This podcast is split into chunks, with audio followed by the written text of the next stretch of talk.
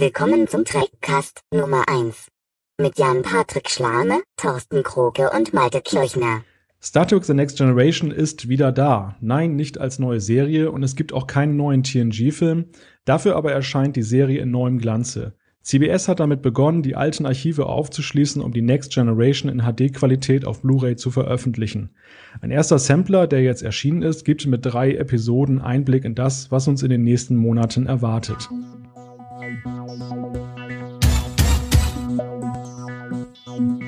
Und damit hallo und herzlich willkommen zum ersten Trackcast. Der Trackcast ist ein Podcast, den wir ins Leben gerufen haben, um aus der Perspektive dreier Fans die erste Neuerscheinung von TNG zu besprechen. Und dazu braucht es Experten, die wir leider nicht gefunden haben, deshalb sind Jan und Thorsten da. Nein, Spaß.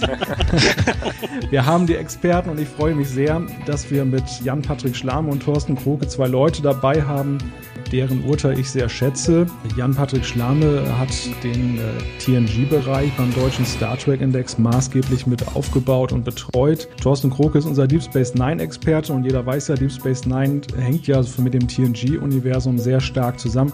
Erstmal Hallo, ihr beiden. Ja, hallo weiter. Hi Malte. Bevor wir jetzt gleich starten, vielleicht eine erste Frage. Ähm, was waren denn eure Erwartungen, als ihr zum ersten Mal davon gehört habt, dass TNG auf Blu-ray veröffentlicht werden soll? Ähm, gute Frage schon mal. Auf die haben wir uns natürlich gar nicht vorbereitet. Ist ja auch eine spontane Frage. Ja, genau. Ähm, die alten DVDs waren natürlich von der Bildqualität ziemlich grottenschlecht. Das hat sich ja erst im Laufe der Serie so ein bisschen gebessert, aber gerade am Anfang fand ich äh, die ersten ein, zwei, drei Staffeln, das war echt übel, hat gar keinen Spaß gemacht. Äh, insofern war da natürlich die Frage, wenn man jetzt das alte Material hochrechnet äh, auf Blu-ray-Format, das wird natürlich wenig Spaß machen.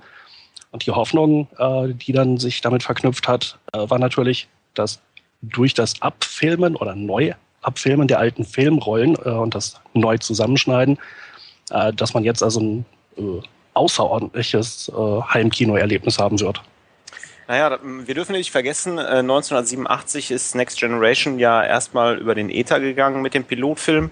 Und ähm, naja, seit 30 Jahren hat man immer noch in die Qualität geguckt. Wie der Jan schon sagte, die DVD-Qualität war nicht gerade die beste. Zum Vergleich habe ich mir das auch nochmal angeschaut und äh, also sind schon wirklich, äh, naja, Welten dazwischen. Und da sich auch die Technik im, im Fernsehbereich so ein bisschen weiterentwickelt hat, Flachbildfernseher, vernünftige Anlage, äh, man legt auf HD-Bild, äh, sollte natürlich Next Generation als Super Science-Fiction-Serie natürlich Schritt halten. Und ich denke, nachdem man Krieg der Sterne jetzt als Blu-ray aufgelegt hat, wäre ja für Star Trek Next Generation und nach TOS das der nächste logische Schritt. Überrascht hat natürlich, dass man sich wirklich die Mühe macht, das Material abzufilmen. Und wenn man schon den Trailer sieht und den Vorspann, äh, also die Enterprise kommt schon gestochen scharf daher, das muss man schon wirklich sagen. Und damit sind wir jetzt auch schon fast in der Bewertung der ersten Folge drin. Deshalb würde ich einfach mal sagen, das war unsere Einleitungsrunde. Mein Name ist übrigens Malte Kirchner und jetzt genug der Vorrede. Wir haben uns viel vorgenommen. Los geht's.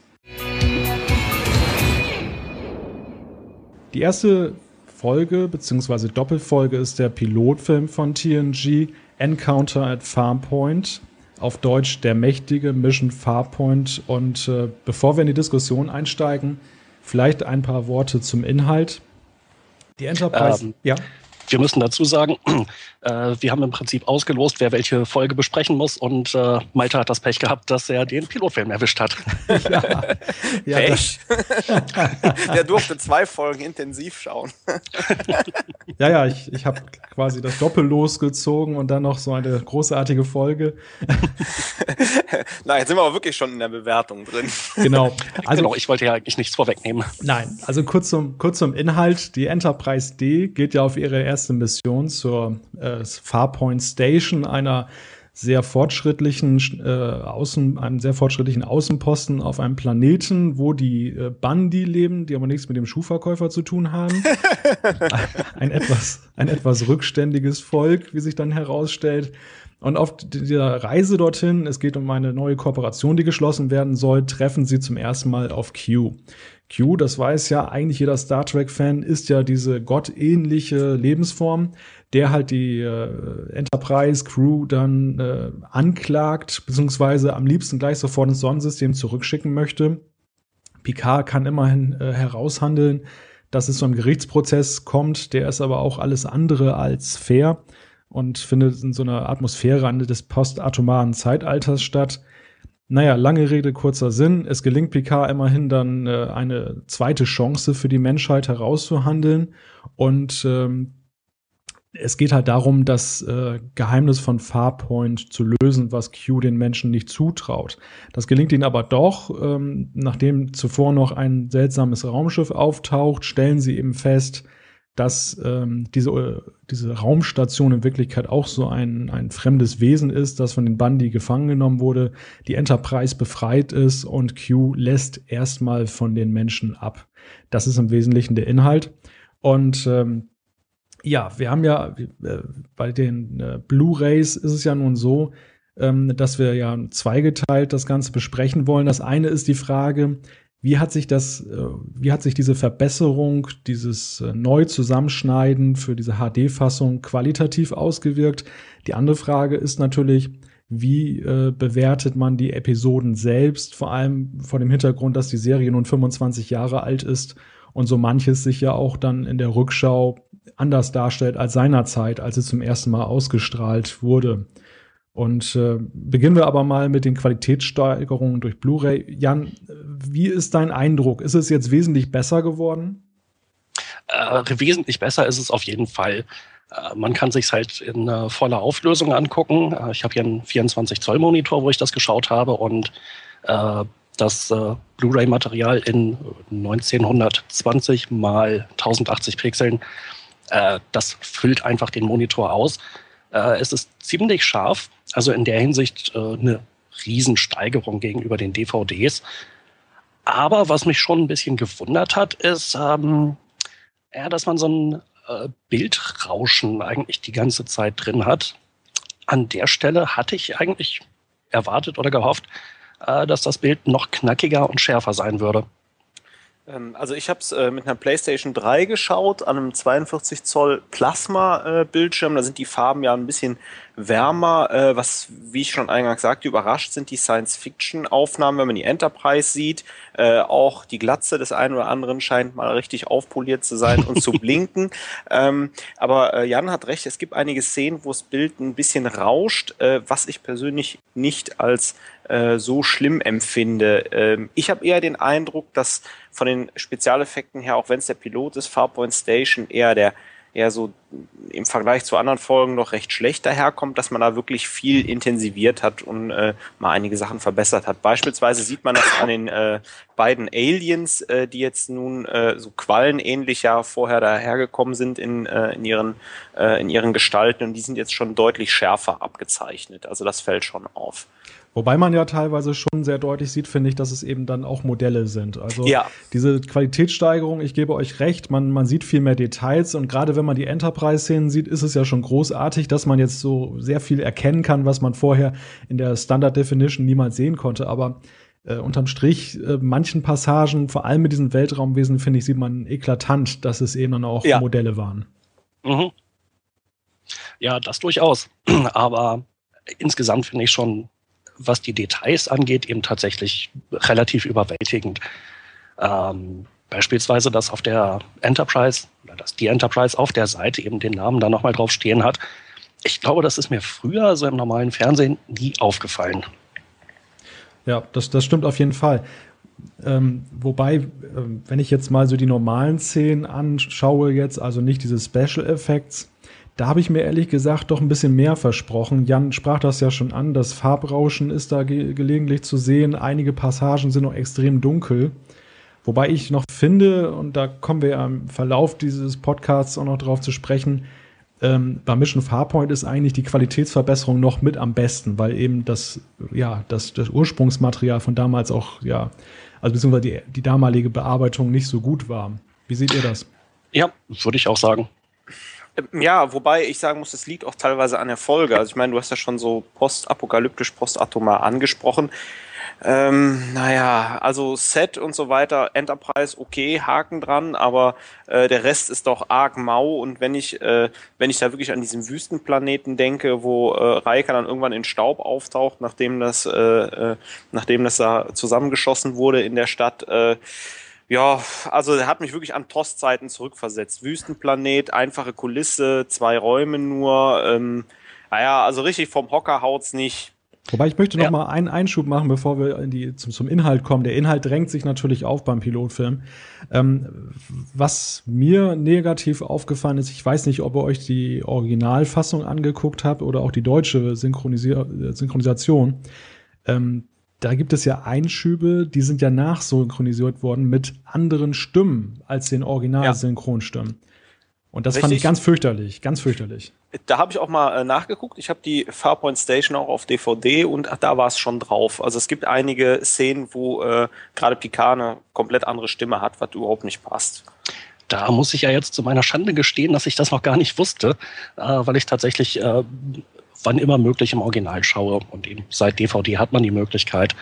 Ähm, das heißt, so dieser Synchronisationswechsel, der fällt natürlich im Original dann nicht auf. Tja, zur Synchro eine Bemerkung, wenn wir zu den späteren Folgen kommen, aber da lasse ich noch ein bisschen die Spannung erhalten. Ja, okay, ich bin gespannt. aber kommen wir jetzt auf den äh, Inhalt zu sprechen. Ich sag mal so, manche gut inszenierte Voyager oder Enterprise Folge kam ja in der Kritik schlechter weg als der Pilotfilm von DNG.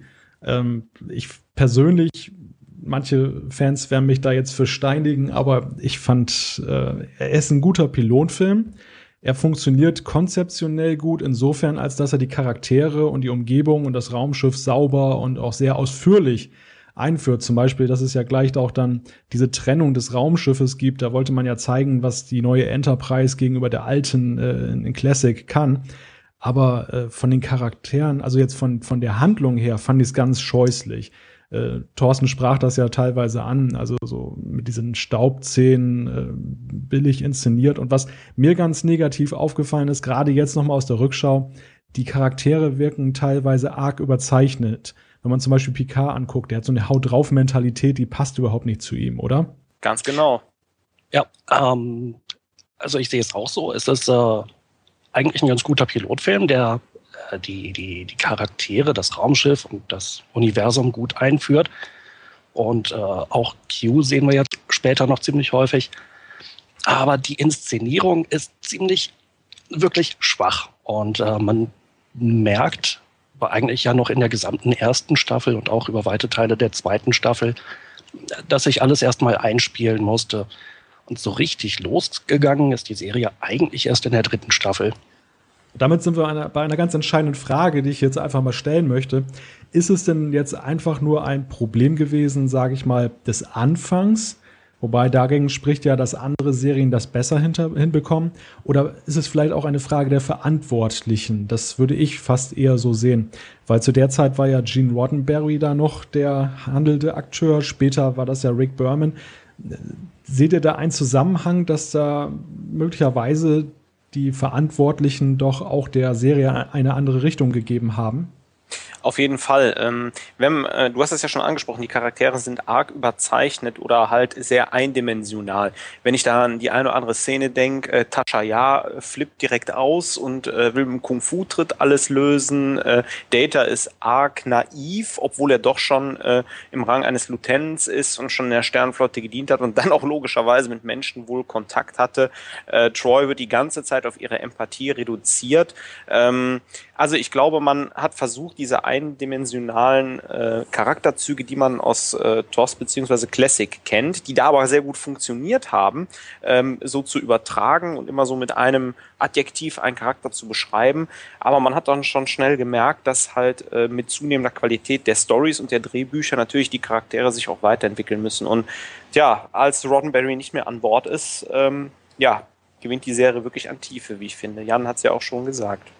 Wobei, denke ich, auch noch dazu kommt, äh, dass ja gerade in der ersten Staffel noch Drehbücher verarbeitet wurden von äh, Phase 2, wenn ich mich jetzt nicht ganz stark täusche, äh, die die geplante TOS-Nachfolgeserie, ähm, die dann letztlich eben gecancelt wurde und stattdessen hat man ein komplett äh, äh neues Setting eben erfunden mit TNG. Ähm, hat aber eben einige von den alten Drehbüchern übernommen und umgeschrieben und versucht, auf die neuen Charaktere anzupassen. Und ich glaube, auch da merkt man, das hat nicht wirklich gut funktioniert. Wobei man zur Ehrenrettung vielleicht sagen muss, dass ja nicht alles schlecht ist. Also wir sehen ja in diesem Pilotfilm vieles, was uns ja später besser herausgearbeitet dann wieder begegnet. Das fängt ja damit an, dass ja Picard zum Beispiel zu Riker und auch gegenüber Wesley Crusher sich so als ja, ich sag mal, nicht Familienmensch dann oute, der mit Kindern nicht, nicht umgehen kann. Das ist ja ein Thema, was uns dann im weiteren Verlauf der Serie in besserer Form wieder begegnet und ja auch später im äh, Film Treffen der Generation ja auch eine ganz entscheidende Rolle spielte. Ähm, auch die Frage, sag ich mal, des Umgangs an Bord, der wird da ja auch eingeführt und ein ganz großartiger Storybogen, den man ja glücklicherweise auch dann bis zum Finale weitergezogen hat mit Q. Insofern vielleicht nicht alles schlecht, aber wenn man den Pilotfilm isoliert betrachtet, ich weiß nicht. Also äh, sicherlich nicht die beste Glanzleistung, oder? Ich glaube, da liegen wir ziemlich auf einer Linie. Das würde ich auch so sehen. Für sich betrachtet ist der Pilotfilm schon relativ schwer verdauliche Kost. Ähm, legt aber halt eine Menge Grundlagen. Und es ist ja eben auch nicht so, wie du schon meintest, es ist ja nicht so, dass nachträglich dagegen irgendwas großartig verstoßen wird, sondern viele Sachen werden eben aufgegriffen, einige Dinge werden teilweise auch gelöst. Ähm, es ist halt ein wichtiger Pilotfilm, aber ja, für sich betrachtet äh, kein Glanzlicht. Äh, was wohl wirklich gefällt, ist Q. Also der äh, ist schon fast perfekt und äh, bleibt, bleibt einem im Gedächtnis, dass er als äh, sympathischer Sidekick äh, daherkommt. Sidekick in dem Sinne Gegenspieler, Antagonist von Picard im Besonderen. Aber trotzdem, äh, klar, er kriegt auch noch ein paar Verbesserungen mit, aber trotzdem, ähm, immer wenn die Q-Folgen auftauchen, äh, weiß man sofort, woran man ist und es macht immer Spaß, sich die Q-Folgen anzugucken. Und auch da nehmen natürlich die Stories äh, wirklich an Fahrt auf und die Qualität nimmt wirklich zu. Ja, wobei ich hier eigentlich eher sagen würde, dass der Q-Auftritt eigentlich noch relativ langweilig und fast fade war im Pilotfilm. Oh ja. Weil man eigentlich gar nicht genau weiß, was will der jetzt eigentlich? Was hat der eigentlich hier für ein Interesse? Und äh, auch die nächste Folge, wo er dann Riker ins Kontinuum holen will, fand ich noch relativ übel. Äh, später allerdings wird sich das ja in Richtung entwickeln, dass er ja so eine Art Mentor-Position gegenüber PK einnimmt. Äh, und da wird die Sache dann schon interessant, weil eben auch Patrick Stewart und John Delancey so hervorragend zusammenarbeiten. Und das kommt hier im Pilotfilm noch nicht so gut raus, finde ich. Ah ja, ich finde aber schon, er setzt an der einen oder anderen Stelle seine Duftmarke und äh, klar, er muss erstmal gucken, woran er ist. Und Picard löst die ganze Situation ja äh, mit seiner Crew sehr gut.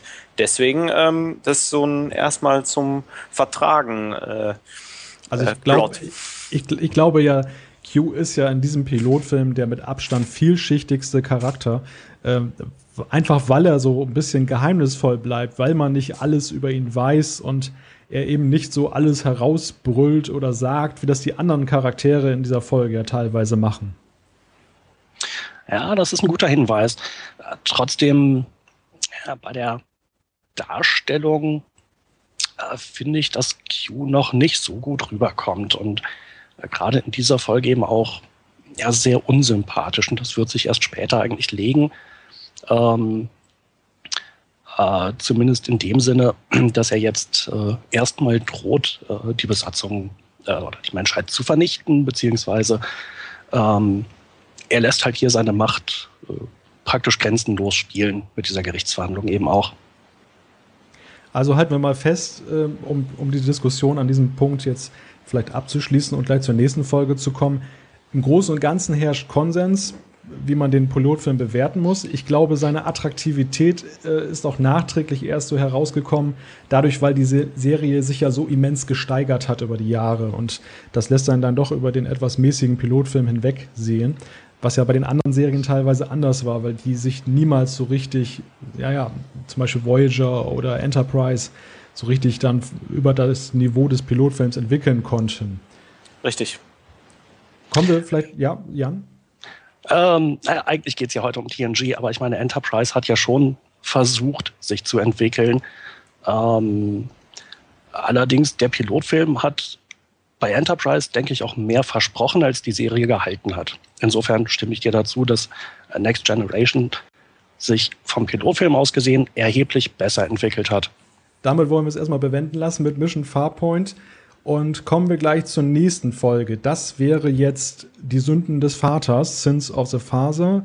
Eine Folge aus der dritten Staffel und Jan erzählt uns kurz etwas darüber. Ja, genau. Und äh, ich habe mir überlegt, ich versuche lieber die Geschichte chronologisch zu erzählen und nicht in der Reihenfolge, wie es in der Episode auftaucht. Sehr schön. äh, da machen wir nämlich einen kurzen Sprung zurück, etwa 30 Jahre in die Vergangenheit.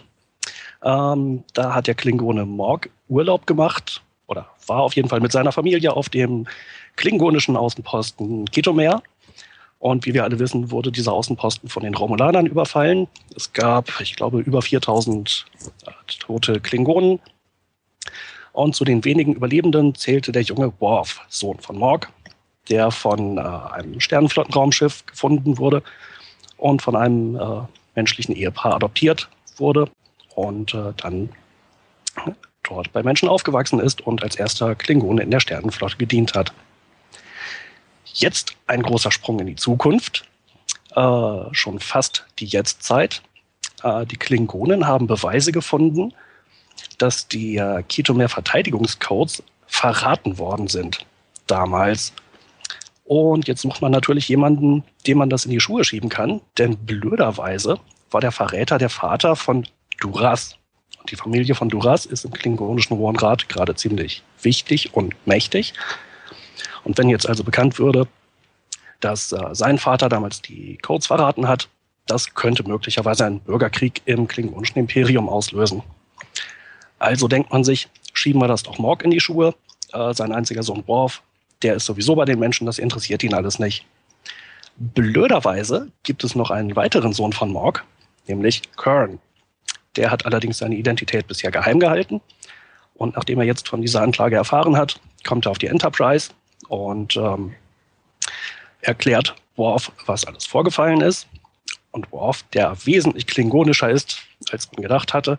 Ich glaube, das ist der klingonischste Klingonen, den man ja, sich vorstellen kann. ich glaube, das trifft es ganz gut.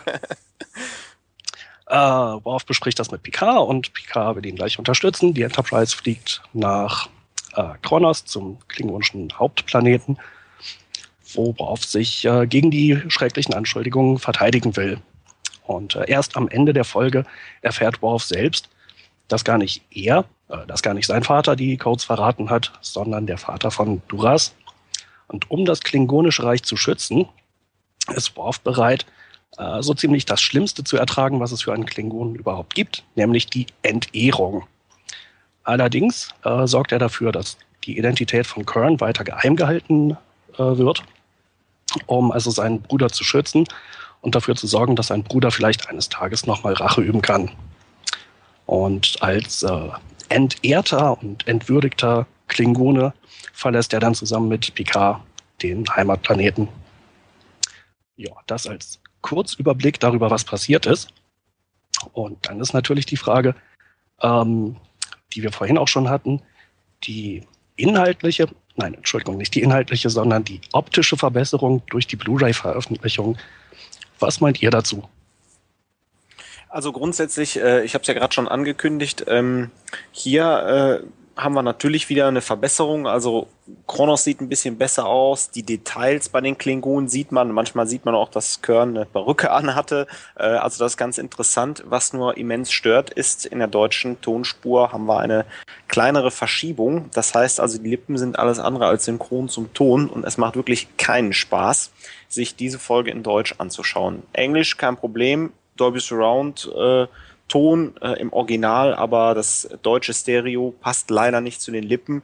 Und äh, das ist schon eine Enttäuschung, sich die Folge dann anzuschauen. Da bin ich ganz Thorstens Meinung. Also diese, diese Verschiebung der Tonspur, das ist schon, das ist einfach nicht mehr tolerabel. Das ist einfach ein Qualitätsmangel in meinen Augen. Ähm, weil das ja durchgehend so ist, dass das nicht an irgendeiner Stelle so passiert, weil man das vielleicht dann neu geschnitten hat oder so, sondern ganz im Gegenteil, die ganze Folge wirkt ja irgendwie verschoben und man kann nur hoffen, dass das jetzt beim Sampler, dass man das vielleicht nicht so eng gesehen hat und es musste möglicherweise schnell gehen. ähm, im weiteren Verlauf der Veröffentlichung wäre das eigentlich nicht mehr hinnehmbar. Vielleicht noch kurz etwas zum, zum Bild aus meiner Sicht. Also ähm, im Gegensatz zu, zu Mission Farpoint finde ich, ist in äh, puncto Schärfe diese Folge eigentlich nicht so eine großartige Verbesserung. Es gibt viele dunkle Passagen und äh, es wirkt auch mitunter ein bisschen unscharf. Ich war wirklich, ich war nicht so wirklich angetan von, von der Qualitätsverbesserung durch diese HD-Fassung. Ja, da würde ich sagen, dass äh, an der Stelle hatte ich auch wieder den gleichen Eindruck. Ähm, das Bild ist, äh, es ist halt gut, es ist äh, schön äh, hoch aufgelöst, aber es hat mich auch wieder nicht so vom Hocker gehauen, wie ich das eigentlich vorher gehofft hatte, dass es das würde. Ja gut, aber jetzt muss ich mal ein bisschen eine Lanze brechen. Also ich meine, äh, man, man kann natürlich mit, mit Spezialeffekten von 1992 kann man, oder 91, wann auch immer, kann man natürlich nicht erwarten, dass wenn man das Ganze nur hochauflösend präsentiert, dass es halt besser wird. Also wir hatten damals analoge Kameras, ähm, wir müssen nicht unbedingt die Experten gehabt haben, die nachher super äh, ausgeleuchtet haben. Äh, die Serie ist auch daran gewachsen und äh, also ich, ich finde es nicht so schlimm.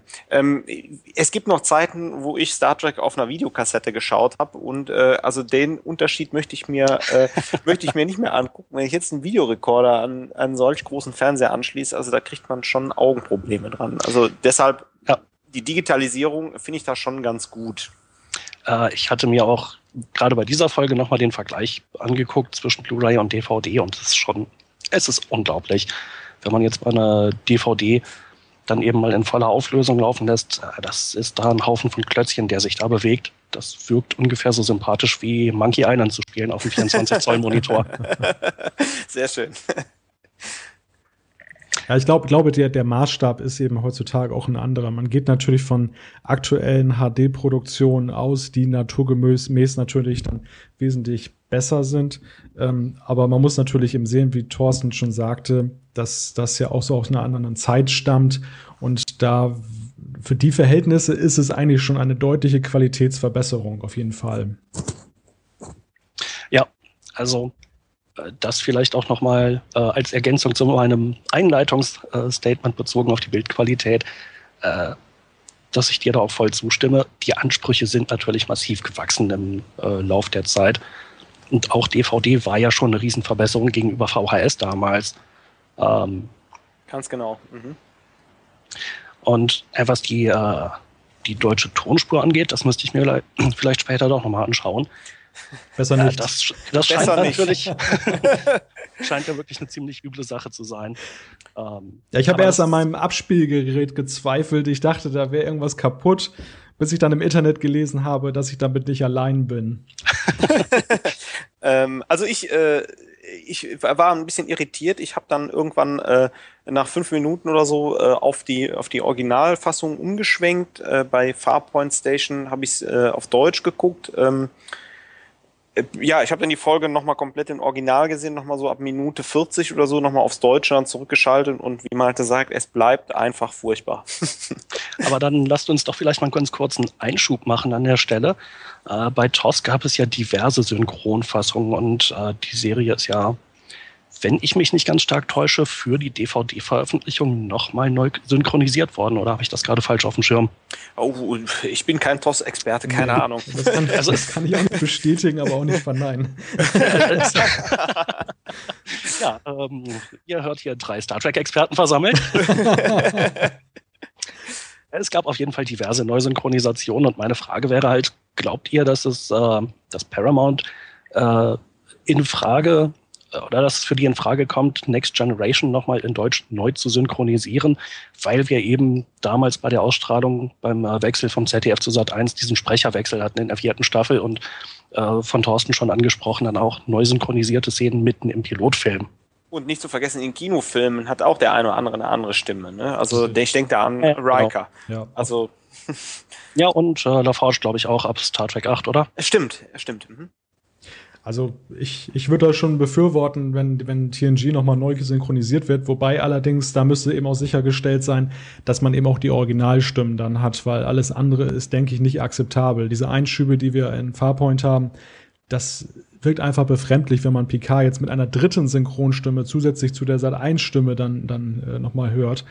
Und also wenn es gelingen würde, die ganzen Originalstimmen zusammenzubekommen aus der ersten Staffel und dann durchgehend die sieben Staffeln nochmal nachsynchronisieren würde, ich glaube, das würde jeder zu schätzen wissen. Ja. Ja, denke ich eigentlich auch. Aber ich muss halt auch sagen, dass ich eben nach Möglichkeit alles nur noch im Original gucke. Ähm, aus diversen Gründen. Aber einer der großen Vorteile dabei ist halt, äh, dass man nicht dieses Problem hat mit den Synchronsprechern. Und das ist ja auch kein allein deutsches Problem, sondern das haben ja ganz viele. Ähm, dass die Sprecher irgendwann auch einfach äh, wechseln, äh, sterben möglicherweise ähm, und dementsprechend man sich an neue Stimmen gewöhnen muss. Was wir natürlich nicht wünschen, dass sie, dass sie sterben, aber ähm, nein, das äh, auf keinen Fall. Aber ich glaube, das ist auch so ein Mentalitätswechsel, der da eingekehrt ist, so bei den TV-Zuschauern. Also wir sind ja noch aufgewachsen mit der Next Generation, teilweise auch im ZDF und später auf Sat 1. Und ähm, insofern, man hat ja doch ein bisschen die Synchronstimmen wertgeschätzt, weil man mit ihnen quasi die Serie kennen und lieben gelernt hat. Und deshalb höre ich mir dann doch ganz gerne dann auch mal die Originalspur an, also jetzt die deutsche äh, Spur, obwohl natürlich gerade bei dieser Blu-ray-Veröffentlichung mit 7.1 Sound im Englischen da ja doch die größere Verbesserung ist. Irgendjemand schrieb ganz treffend, das klinge ja so, äh, der, der deutsche Ton, als wenn das von irgendeiner Stereokassette da abgespielt wird. Mhm. Und das, das ja. ist, glaube ich, tatsächlich so. Aber nichtsdestotrotz, aus Nostalgiegründen, man hört sich das dann doch ganz gerne an. Das sehe ich bei aktuellen Serien heutzutage anders, weil man ist es ja doch schon gewöhnt, dass man dann eben auch von vornherein den Originalton irgendwie bekommt und äh, schaut sich manchen Serien gar nicht mehr in der Synchro an, weil es eben teilweise eben auch diese Qualitätsprobleme gibt in der Übersetzung und naja, und auch so ein bisschen ja dieser Originalscham verloren geht. Wo, wobei das Tolle ist, ähm, man kann ja bei der Blu-ray äh, zwischen dem original englischen Ton und dem aufbereiteten englischen Ton unterscheiden.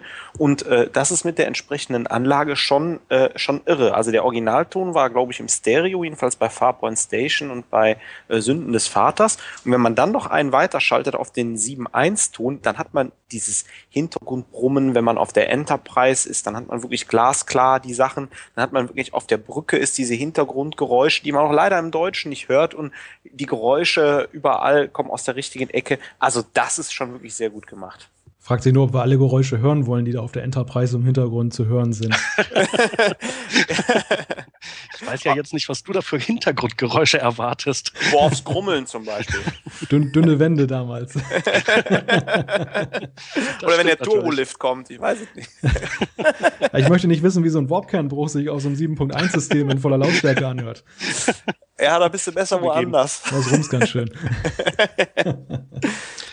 Na gut, dann äh, lasst uns doch mal den äh, Synchronisationseinschub beenden. Ähm, kurz noch die Frage, warum ist eigentlich ausgerechnet die Sünden des Vaters auf so einer Schnupper Blu-ray-Disc? Was haben die sich dabei gedacht? Ganz klar, ist eine klasse Folge. Ähm, endlich werden mal Klingonen äh, etwas mehr gezeichnet als die trinkenden Hau draufs, die Würmer essen. Und ähm, ja, also ich meine, wir sehen hier alles. Ein Klingone, der, äh, der sich versteckt und einen Namen ändert in Form von Kern. Äh, Klingonen, die Verrat betreiben, die sich einen Sündenbock suchen. Man erinnert nur an die Szene, wo der, äh, wo der Kanzler zu Worf kommt, dann äh, zu, zu einer Ecke und sagt, hey Worf, verschwinde. Weil am Anfang hieß es ja noch, Worf muss sterben. Äh, Worf, verschwinde lieber, hau ab als Feigling, kein Thema. Also so jetzt ungefähr. Und, ich bin ein Klingone. Äh, ja, genau. Also, also ich meine, äh, wir, wir ja. sehen ja super viele Facetten für, äh, von Klingonen und ist eine logische Fortsetzung äh, der Folge, bei der Riker ähm, auf dem Klingonenschiff dient und ist maßgeblich für ganz, ganz viele Klingonenfolgen in der TNG und auch DS9 Zukunft ähm, und eine absolut klasse Episode. Kann ich wirklich jedem ans Herz legen. Also äh, dieses Zitat, ich bin ein Klingone, das ist ja so mein Lieblingszitat in der Folge. Ich glaube, das kommt bestimmt geschätzte fünf bis zehn Mal. Aber nur von Worf. Ich bin ein Klingone. Und äh, schade, schade, dass wir es jetzt nicht im Original einspielen können. Ich glaube, rechtliche Gründe sprechen dagegen. Das ist einfach so schön. Ähm, aber ich möchte einen Punkt auf, aufnehmen, den hat Jan gerade angestoßen und da ist Thorsten jetzt so ein bisschen drüber hinweggegangen. Das ist die Frage der Auswahl der Episoden für diesen Sampler. In der Tat, ich habe mich auch gefragt, warum hat man ausgerechnet diese Episoden ausgewählt? Also es gibt ja Folgen in TNG, Die, also die nächste jetzt Inner Light, da, da bin ich der Meinung, das ist sicherlich eine der besten Episoden und die hat man auch richtigerweise ausgesucht. Der Pilotfilm, okay, das war irgendwo auch naheliegend, den zu nehmen, aber warum ausgerechnet die Sünden des Vaters? Da hätte es ja auch durchaus noch andere wertige Episoden gegeben. Vor allem solche, wo vielleicht auch ein paar mehr Special Effects zu sehen sind. Und da es ja ein Sampler ist, da hätte man ja auch mehr gesehen, wo da die Qualitätssteigerung ist. Da habe ich mich schon so ein bisschen gewundert, warum man ausgerechnet diese Folge genommen hat. Aber vielleicht ist das ein Tribut an die Klingonen-Fans, die ja auch sehr stark sind. Ja, also das halte ich auch gut für möglich. Ähm, die Alternative wäre ja eigentlich ansonsten nur eine Borg-Episode gewesen, weil die Borg auch immer wieder sehr beliebt sind.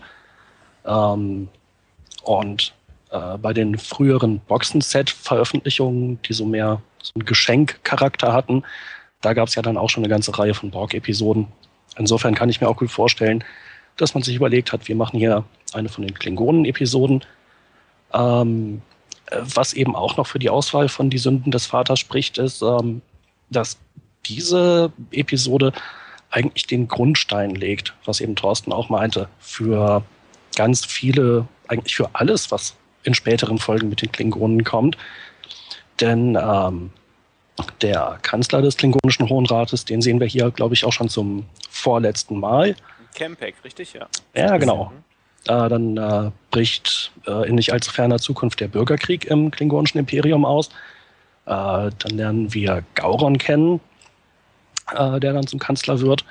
In Deep Space Nine ist äh, Gauron auch noch von entscheidender Bedeutung und dann auch hm. wieder das Zusammenspiel zwischen Worf und Gauron und Martok. Ähm, die Geschichte mit Duras wird ja dann auch noch fortgeführt äh, in der nächsten Folge. Das ist, das ist das Klingonenbegegnung ähm, mhm. mit äh, Worfs Parmakai, äh, seiner Frau Kelar und dem gemeinsamen Sohn und das wird wieder mit Duras zusammengeführt. Also ich denke, man hätte sicherlich Klingonenfolgen mit mehr Rums und mehr Special Effects nehmen können. Aber ich denke, dass äh, hier die Sünden des Vaters durchaus eine relativ gut gewählte Folge auch ist.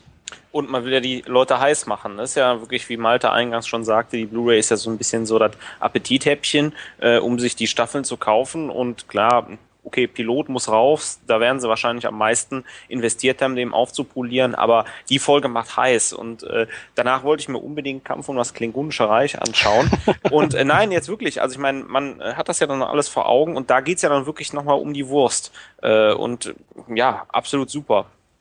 Und äh, ich denke, was noch dafür spricht, ist so ein Aspekt, den man eigentlich immer ganz gerne vergisst äh, dass die Sünden des Vaters eben auch eine relativ starke PK-Episode ist, obwohl es sich ja eigentlich um, äh, um Worf und die Klingonen dreht.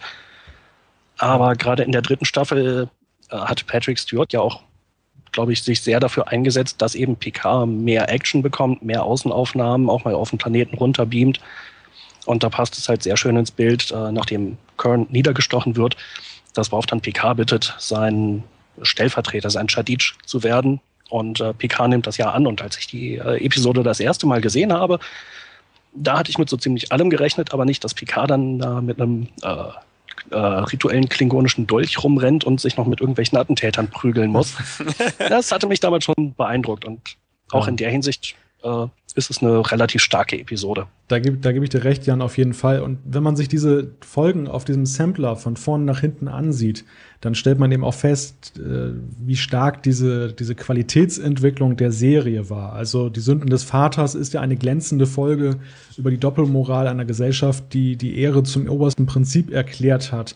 Und man kann da schon sehr deutlich sehen, wenn man vorher Farpoint gesehen hat, ähm, wie sich da TNG auch weiterentwickelt hat und aber auch später noch weiterentwickelt hat, denn die nächste Folge, über die wir ja gleich sprechen, die finde ich, ist ja dann schon so auf der Spitze dessen, was TNG ausmachte.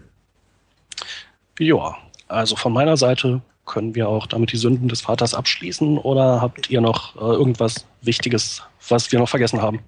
Also ich denke, mit Blick auf die Zeit, wenn Thorsten jetzt nicht nur einen ganz wichtigen Einschub hat, dann gehen wir vielleicht weiter. Nee, ich mache direkt weiter. Okay, dann äh, gehen wir weiter zur nächsten Folge. Ich habe es ja schon kurz angesprochen. Das zweite Leben äh, auf Englisch The Inner Light und Thorsten äh, weckt noch mal kurz die Erinnerung, aber bitte nicht so ausführlich wie mit der Sonde da in der Folge. Was, was nein, ist da erwartet? Ist, äh, ist äh, schnell erzählt, äh, du hast die Sonde schon angesprochen. Ähm, die Sonde baut eine telepathische Verbindung zu Picard auf. Durch diese ähm, erlebt er tatsächlich ein zweites Leben äh, äh in einer anderen Rolle, äh, in einer anderen Zivilisation.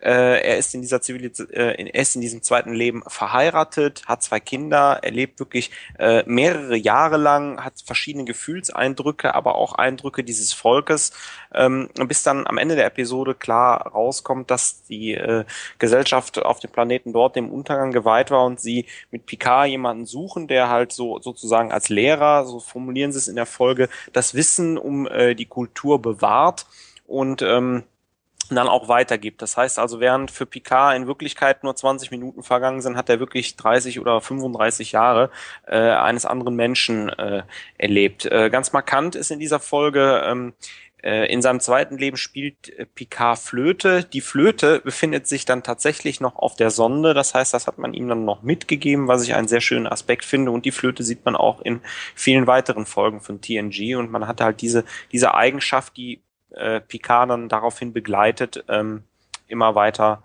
zum Thema gemacht. Gut, auch gerade hatten wir, wie ihr gerade sehr schön gesagt hattet, äh, immer so eine kurze Unterteilung. Malte, was kannst du denn sagen zur Qualität der Folge, wenn wir uns jetzt nur wirklich die Blu-ray anschauen? Also wenn ich jetzt mal nach der Qualität des Bildes gehe, ähm, auch da sicherlich nicht der ganz große Wurf, wenn man das jetzt mit heutigen Folgen vergleicht. Ich fand generell mit im Verlaufe der Serie bei TNG war es ja schon in der Standardauflösung so, dass ja durchaus da ein qualitativer äh, Unterschied festzustellen war, dass die Folgen besser geworden sind der wird jetzt noch so ein bisschen mehr herausgearbeitet. Also ich finde gerade in den Nahaufnahmen, da sieht man ja schon sehr deutlich, was Blu-ray zu bieten hat und dass es eben auch Sinn machte, diese Geschichte jetzt nochmal neu zu machen. Wenn man da Picard sieht, man sieht ja wirklich dann auch, wie er dann altert, man sieht ja jede Einzelheit dann. Das ja. finde ich schon, finde ich schon ganz äh, gewaltig. Was man auch sehr deutlich sieht, ist übrigens auch die Effekttechnik mit den Außenaufnahmen der Enterprise. Die haben hier in der fünften Staffel nochmal eine ganz andere Qualität als in den anderen beiden Folgen, die wir jetzt besprochen haben. Die sind einfach atemberaubend, teilweise großartig. Das ist schon, das ist schon wirklich nicht schlecht. Mhm. Dem würde ich mich anschließen. Und äh, ich fand eben auch hier, waren wieder relativ, äh, war wieder ein relativ deutliches Bildrauschen oder Farbrauschen wahrnehmbar. Ähm, und angesichts der Möglichkeiten, die Blu-ray bietet, bin ich schon ein bisschen enttäuscht darüber und äh, frage mich eben auch, liegt das an dem Quellmaterial? Den Eindruck habe ich nicht. Oder ist es ein Problem der Komprimierung oder der Kodierung? Oder der Nachbearbeitung möglicherweise auch. Also ähm, wo ich so ein bisschen unentschieden war, teilweise kam mir das so ein bisschen überbelichtet vor, aber möglicherweise war das auch dann dem Inhalt der Folge geschildert, weil man ja auch zeigen wollte, dass diese Sonne dann immer mehr anwächst und, und heißer wird, dass man dann eben auch so die Helligkeit teilweise dann so ein bisschen hochgestellt hat. Da bin ich nicht so ganz entschieden, ob das jetzt ein Makel war oder gewollt. Also äh, das, das ist ja mal ganz interessant, während wir in der Klingonen-Folge da wirklich sehr viel Dunkel und Schatten haben, in der Folge alles mehr als ausgeleuchtet, sogar grell ausgeleuchtet. Ähm, ich glaube, man wollte da so ein bisschen auch den Kontrast herstellen, äh, oder vielleicht interpretiere ich da zu viel rein. ich weiß es nicht. Was mir in der Folge allerdings aufgefallen ist, ist auch durch die Nahaufnahmen, ähm, die Crew versucht ja in der Folge Picard wieder zurückzuholen. Ähm, Riker und Crusher sind halt recht nah am Picard äh, und versuchen ihn dort zu behandeln und zu scannen. Und dort sieht man, wie ich finde, in diesen ruhigen Szenen eine wirkliche Qualitätssteigerung, wenn man äh, Riker ganz nah sieht, die Uniform, die glänzt, äh, die, das, das äh, Abzeichen ist gar nicht makellos, äh, Data auf der Konsole, da ist wirklich alles gestochen scharf, Crusher, die ganz nah ran ist. Und äh, also das gefällt schon, man sieht dann äh, wirklich, da finde ich, hat man noch ein bisschen rausgeholt. Wobei Was die, mir, ja. ja. Wobei die Frisur von Riker, die ist wirklich makellos, wenn man die sich mal ganz nah anguckt. Oh ja, gut. Äh, wahrscheinlich äh, geht ja auch. Mir fällt jetzt der glatzköpfige, blauhäutige Friseur auf der Enterprise D nicht mehr ein, aber Worf lässt sich auf jeden Fall bei ihm immer die Spitzen schneiden, hatte ich den Eindruck in der Folge. das Mr. Mott, oder? Mr. Mott, Mr. danke Mott, schön. ja, genau. Ja. Äh, aber ähm, noch ein kleines, ein kleiner Wehmutstropfen. Auch hier in der deutschen Tonspur sieht man eine leichte Verschiebung der Lippen. ähm, was grundsätzlich nicht so schade wäre, hätte man vorher nicht die Folge Die Sünden des Vaters gesehen und da jetzt peinlich genau drauf achten. Und das ist halt wirklich wieder schade. Wobei ja auch deutlich auffällt, und da haben wir auch gerade drüber gesprochen, ist eben dann eben auch die andere Synchronstimme bei, bei Picard, die dann plötzlich auftaucht. Auch das ja. fällt ja dann auf diesem Sampler dann, finde ich, doch sehr ins Gewicht, weil es weil auf dem Präsentierteller quasi dann daherkommt, dass man innerhalb der Serie keine konsistente Haltung hatte. Ja. Ja, wobei, um da kurz nochmal reinzugrätschen, äh, ich fand damals bei der äh, Erstausstrahlung oder eben bei der TV-Ausstrahlung, äh, dass man sich da relativ schnell an die neue Stimme gewöhnen konnte. Am Anfang war es praktisch ein Schock und dann ist das abgeflaut. Und nach, ja, nach einigen Folgen oder möglicherweise auch erst nach einigen Staffeln äh, fand ich die neue Synchronstimme schon sehr gut. Und äh, sie ist ja auch ein bisschen näher an Patrick Stewarts eigentlicher Stimme dran als der ursprüngliche Synchronsprecher. Sehr schöner Hinweis. Ja, das ist, das ist sicherlich richtig. Also da, da gebe ich dir recht, Jan. Gerade diese Nähe dann auch zum Original, also zu Patrick Stewart, die hat vielleicht auch dazu beigetragen, dass man da sich dann schneller dran gewöhnen konnte. Hm, bei Riker ging mir das irgendwie anders. Also als der dann plötzlich in den Filmen dann die Stimme gewechselt hat, das fand ich dann nicht mehr so akzeptabel. Da konnte ich mich nicht mehr so dran leicht gewöhnen. Aber trotzdem, ich ja. bleibe dabei, eine Stimme ist einfach besser. Ja, ja auf jeden Fall. Okay, äh, kommen wir nun zum äh, inhaltlichen Teil der Folge. Jan, was magst du zur Folge The Inner Light sagen? Ähm, es ist eine relativ unerwartete Folge, fand ich, denn äh, Next Generation oder Star Trek im Allgemeinen arbeitet ja sehr viel mit technischen Lösungen. Ähm, es gibt das berühmte Techno-Bubble ähm, und es gibt immer lustige Geschichten äh, dass die Autoren äh, in ihre Skripte geschrieben haben, Tech, Tech, Tech, Tech, Tech. Das Ganze wurde dann an irgendeine Science-Abteilung gegeben, die mussten sich dann irgendwas überlegen. Äh, die Schauspieler waren auch unglaublich genervt davon. Und hier beim, in der Folge Das zweite Leben, da beschränkt sich dieser technische Teil auf die paar Szenen auf der Brücke und man versucht Picard zu überleben und das funktioniert nicht. Aber der Kern der Episode äh, ist ja eben seine, äh, dieses zweite Leben, was er da auf dem Planeten durchlebt. Und ich finde, die Folge schafft das unglaublich gut, in, in ganz kurzer Zeit einen da richtig reinzuziehen und sich zu fragen, wie würde mir das jetzt gehen, äh, wie würde ich mich fühlen, wenn ich plötzlich in einer völlig fremden Umgebung aufwache, äh, habe eine Frau, Kinder, Freunde, die ich alle noch nicht kannte. Und ähm, diese Geschichte wird wunderbar erzählt.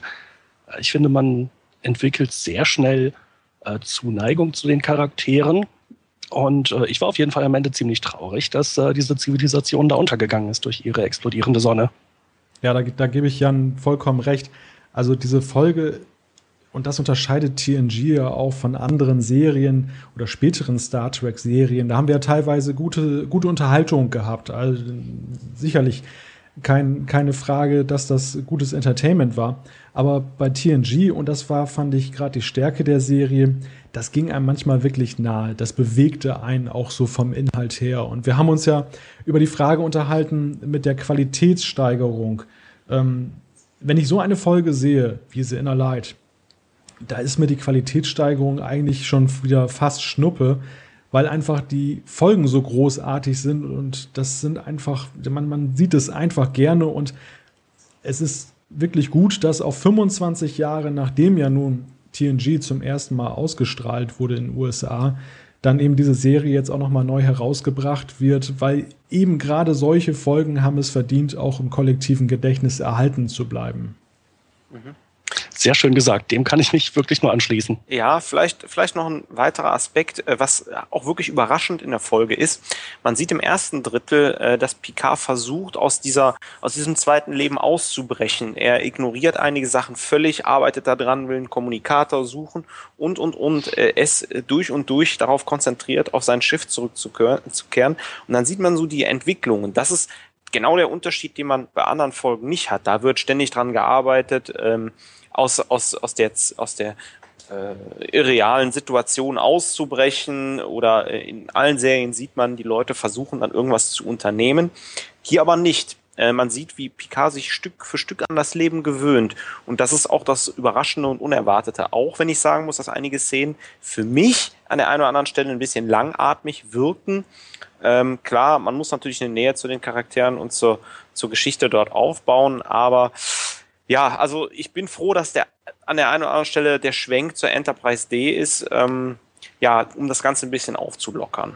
Da bin ich ganz anderer Meinung, weil ich, ich finde eigentlich gerade diese belanglos wirkenden Szenen ergeben ja nachher ein Gesamtbild, dass man auch tatsächlich diese Beziehung zu diesen Charakteren aufbauen kann, weil sie ja so unglaublich menschlich sind und man sich so in sie hineinversetzt, als zum Beispiel dann äh, Picards Frau in diesem, dieser, diesem zweiten Leben dann daher stirbt. Also das sind ja so Momente, die hätten nicht funktioniert, wenn man nicht vorher so einige Szenen eines normalen Ehelebens gesehen hätte, wo man gesagt hat, naja, was zeigen die das jetzt?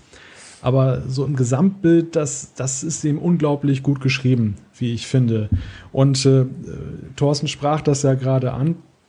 Ein äh, Aspekt war ja sicherlich auch, der interessant war, dass äh, Picard dann diese Bestrebung, eben zurückzukommen zu Enterprise oder herauszufinden, was da passiert ist, nachher so ein bisschen aufgibt. Ein Zitat, was ich mir aufgeschrieben habe, das finde ich ganz großartig und das kann man auch aus heutiger Sicht dann zur Serie sagen.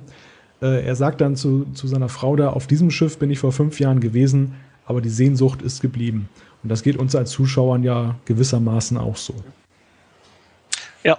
Äh, so gesehen eigentlich auch eine ganz ähm, äh, schöne Anspielung später im äh, Kinofilmtreffen der Generationen, wo es wo die Autoren so eine ähnliche äh, Situation ja auch nochmal äh, herstellen und die dann aber einen ganz anderen Ausgang nimmt. Zur Charakterentwicklung vielleicht noch so zwei Sätze. Ähm, wir hatten ja schon den Aspekt, dass Picard ja nun erklärter Kinderhasser ist. Und insofern ist es auch eine ganz interessante Charakterepisode jetzt für Picard. Und ich glaube auch, das prägt ja auch so seine seine persönliche Weiterentwicklung in der Serie, dass er jetzt eben plötzlich dann hier ein Familienvater wird. Erst ja auch widerstrebend, nachher ja ziemlich überzeugt und äh, ich glaube, hier wird, wurde auch so ein bisschen der Grundstein gelegt. Jan sprach das ja gerade an, Treffen der Generation, wo er nachher doch durchaus bereut, dass er keine eigene Familie hatte. Und ich glaube nicht nur wegen der Frage, dass der Name und die Tradition weitergetragen wird, sondern weil er tatsächlich für sich festgestellt hat, dass äh, er doch durchaus gerne Nachkommen gehabt hätte, was beim Pilotfilm noch vollkommen ausgeschlossen war. Gut, ich kann es verstehen, dass er Wesley Quasher nicht auf die Brücke gelassen hat. das würde wohl keiner glaub, von uns das, machen äh, wollen. Nee. Können wir alle verstehen. und, und er ist eigentlich sehr schwach gewesen, dass er es dann doch noch äh, zugelassen hat, dass er seinen Platz eingenommen hat. Übrigens, man kann die Pickel von Wesley Quasher auch übrigens sehr schön sehen im Blu-ray, aber das ist eine Randnotiz. ähm, äh, aber äh, glaubst du, äh, das ist einer der Gründe, ähm, was die Serie so erfolgreich gemacht hat, warum man sich auch entschlossen hat, diese Folge drauf zu packen, weil es eine wunderbare Picard-Charakterfolge ist, wo auch sein Forscherdrang nochmal rauskommt, die halt anders ist als andere Science-Fiction-Folgen? Oder war es vielleicht doch nur Zufall? Naja, Zufall glaube ich nicht. Ich glaube, dass, dass man bei so einer wichtigen Blu-ray-Disc, die ja nun Geschmack machen soll auf das kommende, da hoffentlich nichts dem Zufall überlassen hat. Ich hoffe, dass die da nicht mit dem Würfel gesessen haben bei CBS und haben dann gesagt, welchen nehmen wir nach fünfte Staffel und dann nehmen wir die. Wobei es natürlich schon eine ganz schwere Entscheidung gewesen ist. Also ich möchte nicht in deren Haut stecken, die das zu entscheiden hatten, welche Episoden man jetzt dafür nimmt. Ähm, The Inner Light war sicherlich eine der größten Charakterfolgen, eine der bewegendsten Folgen, die sicherlich auch sich ins Gedächtnis eingebrannt hat eines Fans. Dann da auch diese markante Flötenmelodie, die uns ja dann auch noch jahrelang begleitet hat, dann auch. Und ähm, ja, also vor dem Hintergrund, ich weiß nicht, nach welchen Kriterien da, die da gegangen sind, ob die dann möglicherweise auch von StarTrek.com irgendwelche Bestlisten äh, dann da abgeglichen haben, welche Folgen bei den Fans am besten angekommen sind, so wie sie das ja damals bei diesen DVD-Packs gemacht haben. Da gab es ja auch dann diese Klingonen-Packs und diese Borg-Packs. Da war es ja auch so, dass ja vorher im Internet abgestimmt werden konnte, was man haben möchte. Auf jeden Fall denke ich, ist es sicherlich eine Folge, das steht außer Frage und nach dem, was wir jetzt hier besprochen haben, äh, denke ich, äh, dass ihr da das genauso seht, das ist sicherlich eine der besten Folgen der Serie. Ja, jo, auf jeden Fall. Ein wunderschönes Schlusswort, Malte. Ein Schlusswort, ja. Aber wir sind noch nicht, noch nicht ganz am Ende. Ähm, vielleicht jetzt noch, nachdem wir jetzt ja diese drei Folgen oder wir werden sicherlich E-Mails bekommen, dass es vier sind, aber wir werten den Pilotfilm einfach mal als eine Folge, als eine Doppelfolge. Ähm, was ist denn jetzt so euer Gesamteindruck? Würdet ihr euch jetzt die kommenden äh, Veröffentlichungen der neuen, also der, der Staffeln, der sieben Staffeln auch kaufen wollen auf Blu-ray oder sa sagt ihr, naja, äh, im Einzelfall? Jan, wie siehst du das? Äh, ich bin hin und her gerissen. Ähm, es ist, wird ganz definitiv eine Kostenfrage werden. Ähm, die ursprüngliche DVD-Veröffentlichung für 100 Euro pro Staffel, das äh, war mir damals auf jeden Fall viel zu teuer. Ja, das war ein bisschen viel. Mhm. Ja, inzwischen sind die ja einigermaßen erschwinglich geworden. Wenn du noch eine kriegst. Ja, äh, die, na, die, die neuen DVD-Veröffentlichungen, also die sind ja jetzt äh, im Vergleich ziemlich finanzierbar und auch im Vergleich zu anderen Serien äh, waren die 100 Euro damals extrem teuer, meiner Meinung nach.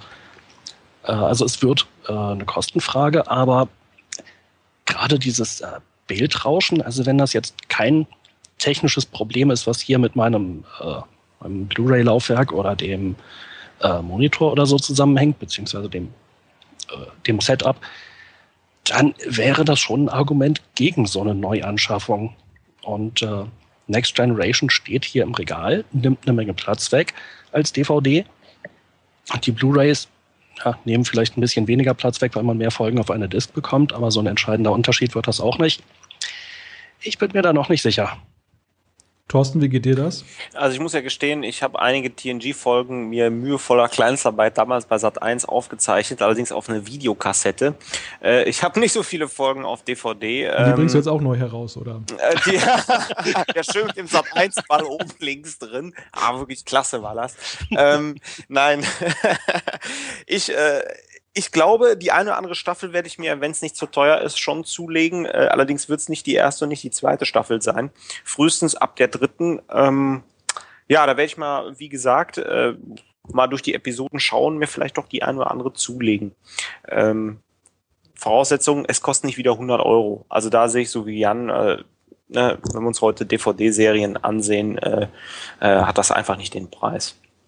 Gut. Ja, Malte, wie ist da bei dir die Stimmung? Wirst du dir das nochmal zulegen? Also mir geht es da, mir geht es da fast so wie euch. Ich bin da auch noch relativ unentschlossen. Ich denke mal, die ersten beiden Staffeln werden mich vermutlich weniger interessieren, aber naja, so Anfang vierter Staffel, Einführung der Borg äh, und, und beziehungsweise dann diese Folgen, wo dann Picard entführt wird, das kann ich mir jetzt auf Blu-ray schon ganz großartig vorstellen, wenn man das geschickt anstellt. Aber was Jan eben schon sagte, also dieses Bildrauschen, da hat man ja doch gewisse Bauchschmerzen und ich wundere mich, dass man ausgerechnet auf so einem, auf so einer Geschmacks, äh, Vorgeschmacks-Blu-ray dann eben nicht besonderen Wert darauf gelegt hat, dass alles perfekt ist. Perfekter vielleicht, als es später tatsächlich ja, ist. Ich hätte es wie geleckt gemacht. Ja, also wenn das jetzt, sag ich mal, man weiß ja nicht, ist das jetzt vielleicht sogar schon besser als das, was uns nachher erwartet, oder hat man sich jetzt nicht so viel Mühe gegeben und nachher kommt die Mühe, oder ist es gleichbleibend? Also das, das ist ja doch, das sind so Gedanken, die ein, die man hat. Ähm, ich werde mal schauen. Also wie Thorsten, ich werde nicht die ersten beiden Staffeln kaufen.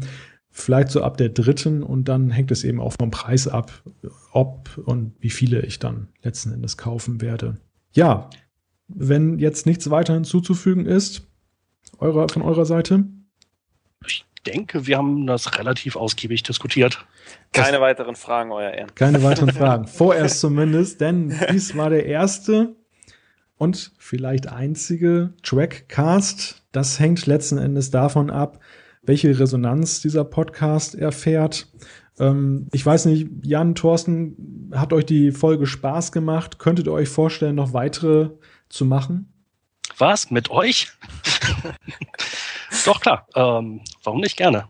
Denn äh, ich hoffe mal, es äh, wird dann auch neue Sachen zu besprechen geben, neue Veröffentlichungen. Äh, mit etwas Glück kriegen wir Rezensionsexemplare. Das, das hoffen wir nach dieser Folge. Äh, nach diesem Podcast steht das außer Frage, hoffentlich, dass wir welche zugeschickt bekommen. Nachdem wir hier so umfassend Werbung gemacht haben. ähm, ich sag mal, warum nicht? Äh, war auf jeden Fall spaßig. Wer bis jetzt noch nicht abgeschaltet hat, äh, ja, der wird sich wahrscheinlich auch noch ein zweites Mal anhören, wenn wir nochmal zusammenkommen. Und, und wir wollen äh, natürlich Feedback haben. Und dafür haben wir eine extra äh, E-Mail-Adresse eingerichtet. Das ist info at trackcast.de. Es wird eine Facebook-Seite namens Trackcast geben und bei Twitter werden wir vermutlich auch unterwegs sein. Also bitte schreiben, egal ob positiv oder negativ.